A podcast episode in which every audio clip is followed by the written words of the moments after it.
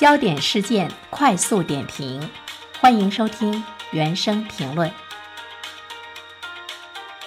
二零二二年上半年，我国出生人口五百二十三万，死亡人口五百三十一万，这是我国第一次出现了死亡人数大于出生人数。这在人口学上呢，被称为是死亡交叉。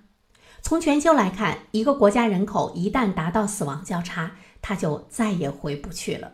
这就是说，人口会止不住的下降，社会各行各业都会打破原有的平衡，尤其它会对经济带来致命的打击。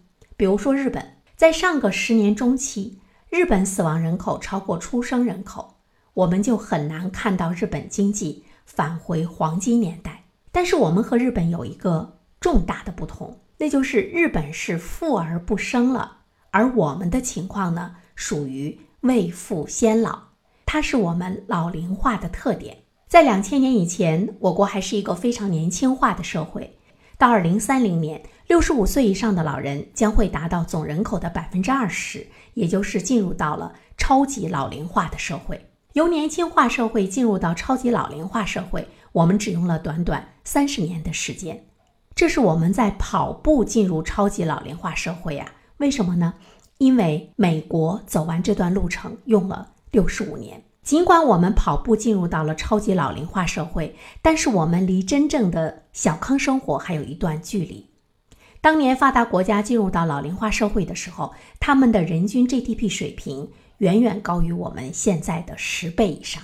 我记得清华大学经管学院的一位教授曾经在演讲中说：“未富先老是一场更可怕的危机。”对于我们国家来说，未富先老、快速老龄化、超大规模的老年人口等这样的特征，它是一个长期的重要的国情。对于我们个人来说的话呢，有很多是需要我们现在就需要去考虑或者呢开始去做的一些事情。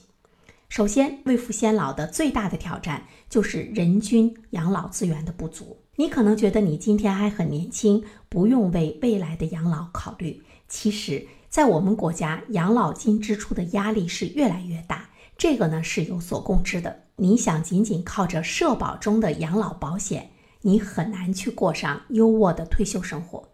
所以，我们注意到呢，近期国家也在频频的出台一些政策，比如说今年五月份，银保监会清晰明确的指出，要发展养老储蓄，打造多元化的养老金融业务。紧接着，银保监会和人民银行又在七月底发布了关于开展特定养老储蓄试点的工作，就是让养老金融业务更加多元化。那么，作为个人来说呢，我们也多了一些渠道来为自己的养老做更多的储蓄。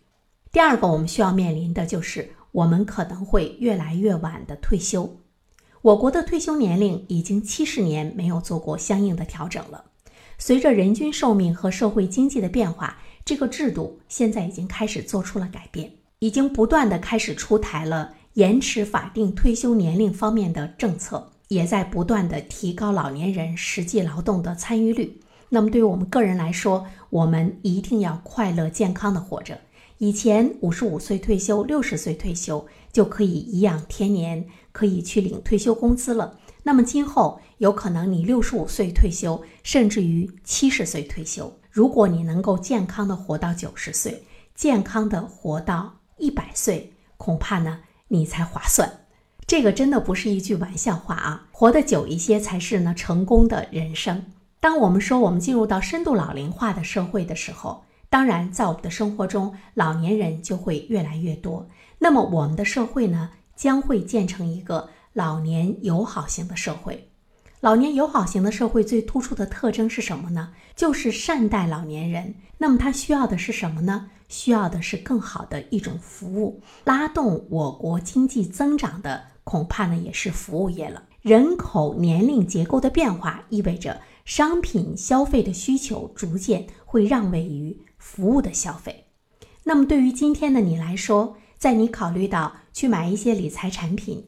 去做一些基金，去做一些投资的领域，希望手中的钱能够变得更多的时候，其实我们要把目光集中在那些养老、医疗等等这方面的产业，因为像养老、医疗等需求，它势必呢会迎来较快的增长。